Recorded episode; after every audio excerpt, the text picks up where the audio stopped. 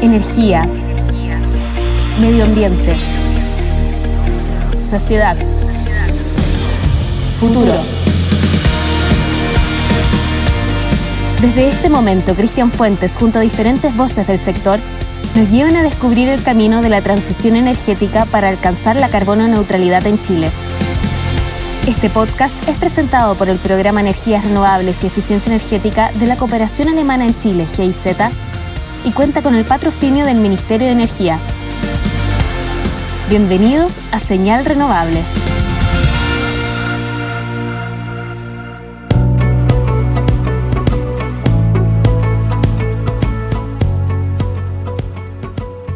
Hola, bienvenidas y bienvenidos a un nuevo capítulo del podcast Señal Renovable en el cual abordamos la transición energética y el camino de Chile hacia la carbono neutralidad.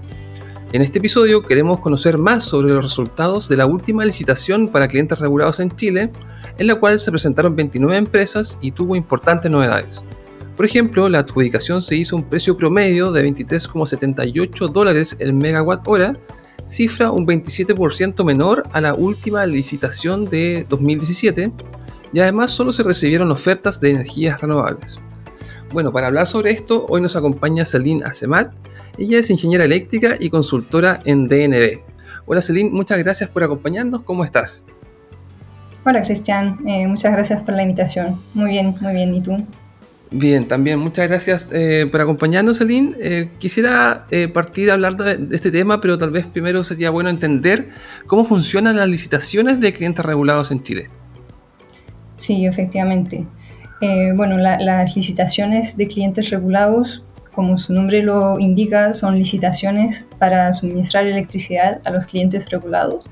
estos son los clientes de más bajo consumo, generalmente eh, debajo de 5 kilowatts, eh, aunque los clientes entre 5 kilowatts y 5 megawatts también pueden participar, o sea, también pueden eh, recibir esta energía regulada. Y es un proceso que es gestionado totalmente por la Comisión Nacional de Energía.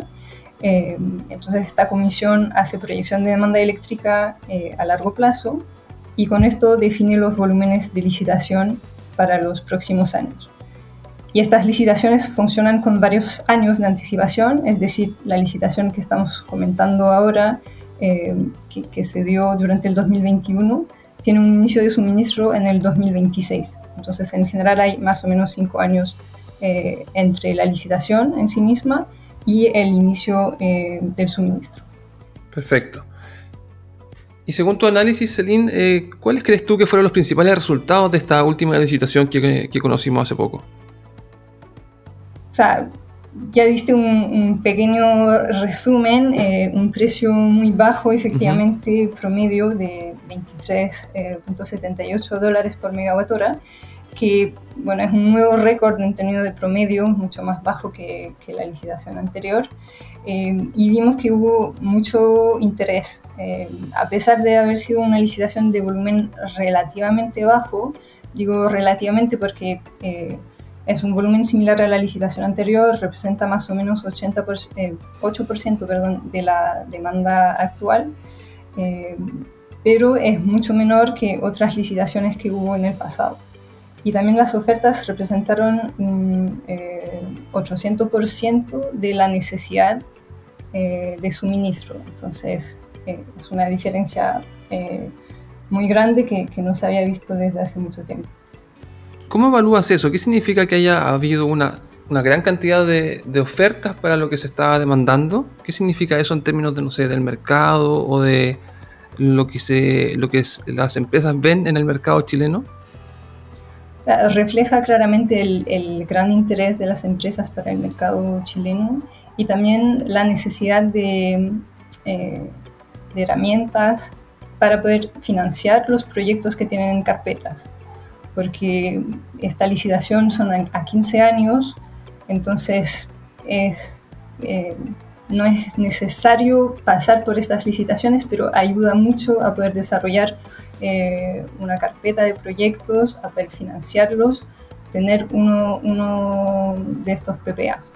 Entonces, ahí está el, interés eh, de los actores. Perfecto. Y sobre lo que decías sobre los, precios, Saline, eh, hay unos, unas cifras de entre 21 y 28, perdón, entre 13 dólares la más barata y, cerca de 28 la más alta, eh, que sorprenden, ¿cierto? Han sorprendido al mercado, como tú decías, pero también hay, hay, hay, hay personas que han dicho que es difícil que se puedan cumplir esos precios. No sé, ¿cuál es, tu evaluación sobre eh, este rango de precios y algunos tan bajos, ¿cierto? Sí. sí, en verdad el rango fue aún mayor si consideramos las ofertas, porque el rango que acabas de comentar es el rango de mm, ofertas adjudicadas, pero si miramos a todas las ofertas, eh, llegamos a unos máximos, precios máximos de más de 80 dólares. Entonces, el, el, rango de verdad es enorme. Y de hecho, un tercio de las ofertas quedaron fuera eh, de la licitación porque estaban arriba del precio máximo que define la Comisión Nacional de Energía. Entonces, efectivamente, hay dudas en el mercado de eh, qué va a pasar, en particular con estas ofertas a 13 dólares que hizo eh, Canadian Solar.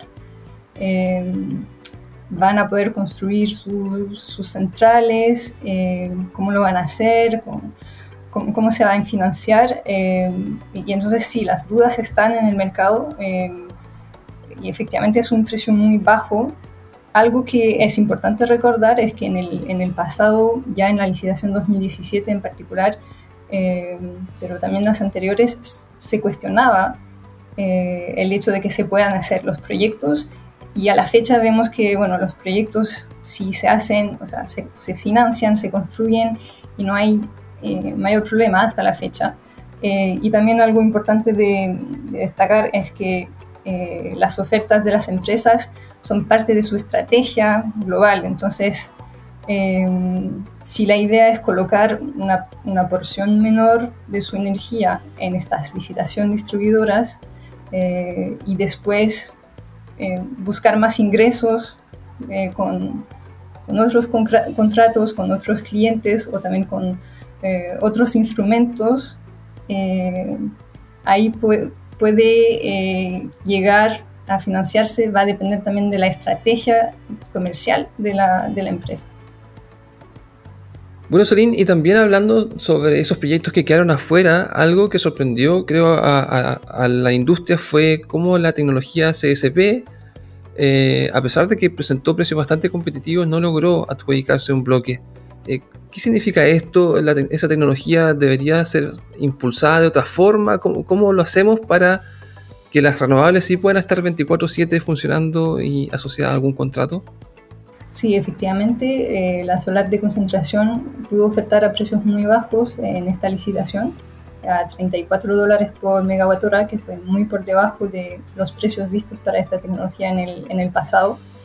Eh, y lamentablemente no fue suficiente para, para, entrar y creo que va a ser uno de los grandes desafíos eh, para los próximos años y las próximas licitaciones lograr eh, hacer entrar tecnologías distintas eh, en las licitaciones, tecnologías que permitan eh, un suministro 24/7 y esto puede ser con solar de concentración, también puede ser con baterías. No hay que olvidar que esta oferta de 13 dólares fue de solar con baterías, entonces, bueno, por ahí claramente existe la posibilidad de entrar pero eh, para la solar concentración es más difícil porque es una tecnología que, bueno, todavía es más cara.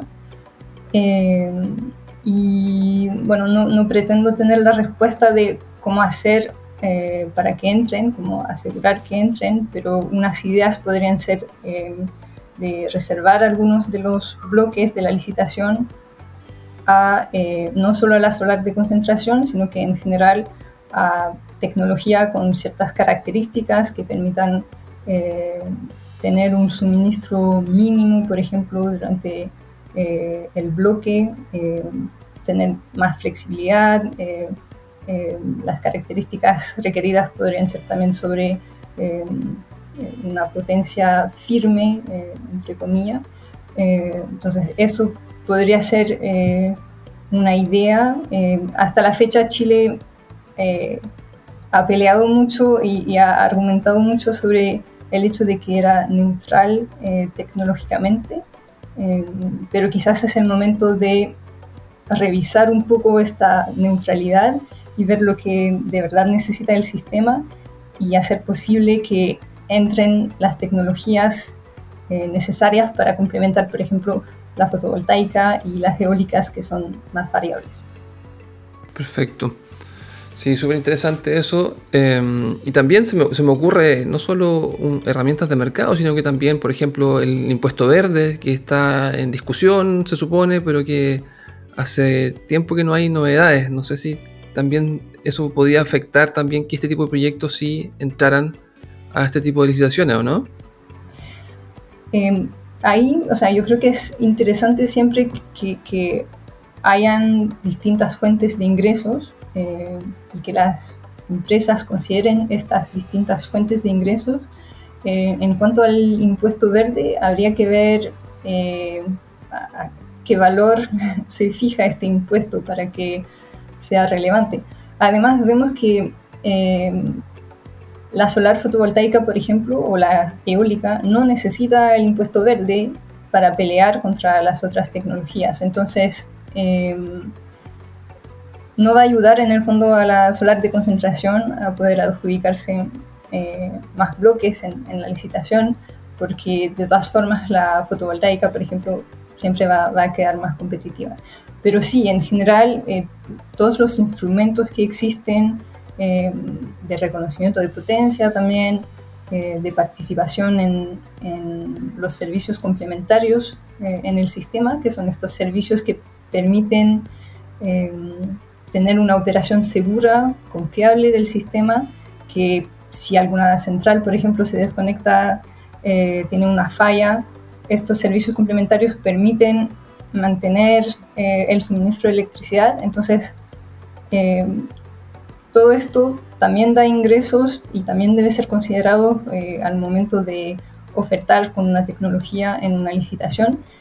Y siempre que la regulación sea más clara, que haya más certidumbre sobre los ingresos que se van a poder generar, eh, bueno, va a dar también más seguridad a estas tecnologías distintas para poder entrar eh, en el mercado y ser más competitivas, obviamente. Mm, excelente. Y, hablando un poco sobre las proyecciones de la Comisión Nacional de Energía, eh, ellos están esperando realizar cinco licitaciones hasta el año 2025. ¿Tú crees que el crecimiento del, mercado de la demanda chilena va, a estar eh, en, esa dirección? Efectivamente, las últimas proyecciones de la Comisión Nacional de Energía eh, muestran que se necesitarían cinco licitaciones en los próximos años para inicio de suministro entre el 2027 y el 2031. Em, y vemos que esta proyección es bastante mayor a la última proyección que era de hace un año atrás. Em, entonces, este fuerte incremento eh, obviamente sorprende em, y habrá, que ver en el fondo si la, si la demanda efectivamente crece eh, de la misma forma que lo está proyectando la CINE.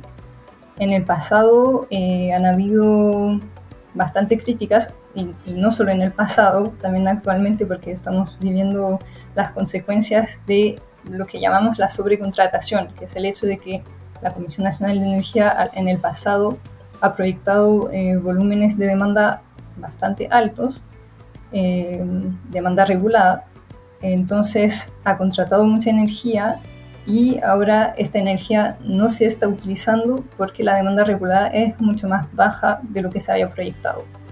Eh, tenemos una sobrecontratación que está alrededor de 60%, si, si no me equivoco.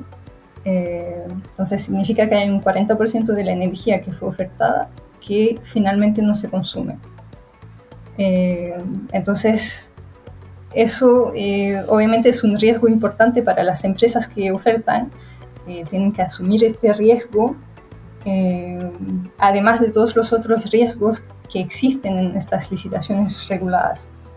Entonces, bueno, por un lado es, es, una buena noticia que tengamos estos volúmenes de licitación regulados porque va a permitir ingresar más energía renovable eh, si se implementan quizás algunos cambios como hemos comentado, para favorecer algunas tecnologías como la solar de concentración o las baterías, en general las tecnologías con almacenamiento. Eso puede ser una gran oportunidad, diría, eh, para que entren más renovables en el sistema. Pero yo creo que las empresas lo van a ver de todas formas como un, riesgo importante eh, que, que, finalmente no se consuma toda esta energía que se está proyectando hoy en día, además en un contexto que eh, sigue siendo incierto, en particular por la pandemia que no se ha acabado. yo creo que también para los actores eh, económicos hay una incertidumbre eh, política, eh, entonces todo esto hace que haya un, riesgo para las empresas para poder ofertar de forma competitiva en las próximas licitaciones. Sí, bueno, estamos conversando con Celine Asemate, ella es ingeniera eléctrica y consultora en DNB. Em, se nos ha pasado muy rápido el tiempo, Celine, pero eh, no quiero terminar este episodio sin preguntarte eh, qué medidas desde tu punto de vista eh, se deberían implementar para aumentar la participación de las energías renovables en el corto plazo en el sistema. Bueno, me imagino que haces referencia un poco a los eventos que vimos en, septiembre con altos volúmenes de vertimiento en el sistema. Em, y eso, bueno, viene de dos cosas.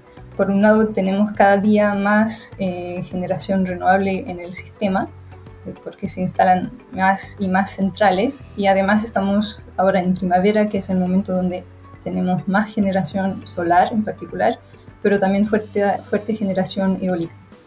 Eh, y por otro lado, tenemos muchas inflexibilidades en el sistema eléctrico chileno, eh, tenemos desde, desde hace mucho tiempo el problema de los mínimos técnicos de las centrales térmicas eh, y además tenemos este problema con el gas inflexible que hoy en día entra con volúmenes bastante altos y impide que pueda eh, ingresar toda la energía renovable en el sistema. entonces, bueno, claramente eh, algo se puede hacer en cuanto al gas inflexible. Eh, hay discusiones eh, actualmente sobre la norma técnica del gas para, para, poder revisar las condiciones con el cual entra y las asociaciones de energía renovable en particular están aportando, haciendo propuestas para poder limitar los volúmenes de, gas que entran en el sistema. Porque, bueno, por un lado tenemos obviamente que asegurar eh, la seguridad del suministro en un contexto de sequía prolongada en Chile que, que tiene efectos muy fuertes en el sistema. Eh, pero por otro lado no podemos impedir que ingrese la energía renovable al sistema quemando gas, que obviamente es mucho más contaminante. Entonces, bueno, ahí hay un desafío eh, que está en curso, como decía, la conversación sobre la norma técnica y además estamos en un contexto eh, desde agosto eh, de un decreto de racionamiento preventivo que da condiciones un poco especiales para la operación del sistema y, y donde también ha podido entrar más gas eh, debido a este contexto particular que va a terminar solamente en marzo de 2022. Hmm. Eh, bien, Celine, súper interesante eh, lo que nos comentas de cómo las renovables pueden tener más espacio, ¿cierto?, en, en, la, en el mix energético. quiero agradecer tu compañía, tu tiempo. ha sido muy interesante la conversación. No sé si quieres cerrar este espacio con algún comentario final. Muchas gracias eh, por la invitación, Cristian, nuevamente. Muy, siempre muy interesante eh, hablar de estos temas y poder conversar de estos temas y, que sean más conocidos, diría. Eh, y bueno, feliz de participar en, en otro capítulo sobre otros temas del mercado eléctrico. Eh, Súper Muchas gracias eh, de nuevo por acompañarnos y de esta forma llegamos al término de este capítulo. Espero que haya sido de su interés. Mi nombre es Cristian Fuentes y te invito a revisar nuestra página web 4dchile.cl a través de la cual nos puedes enviar un mensaje y te pido que puedas compartir este programa entre tus contactos para que más personas sean parte de esta señal renovable. Muchas gracias y hasta luego.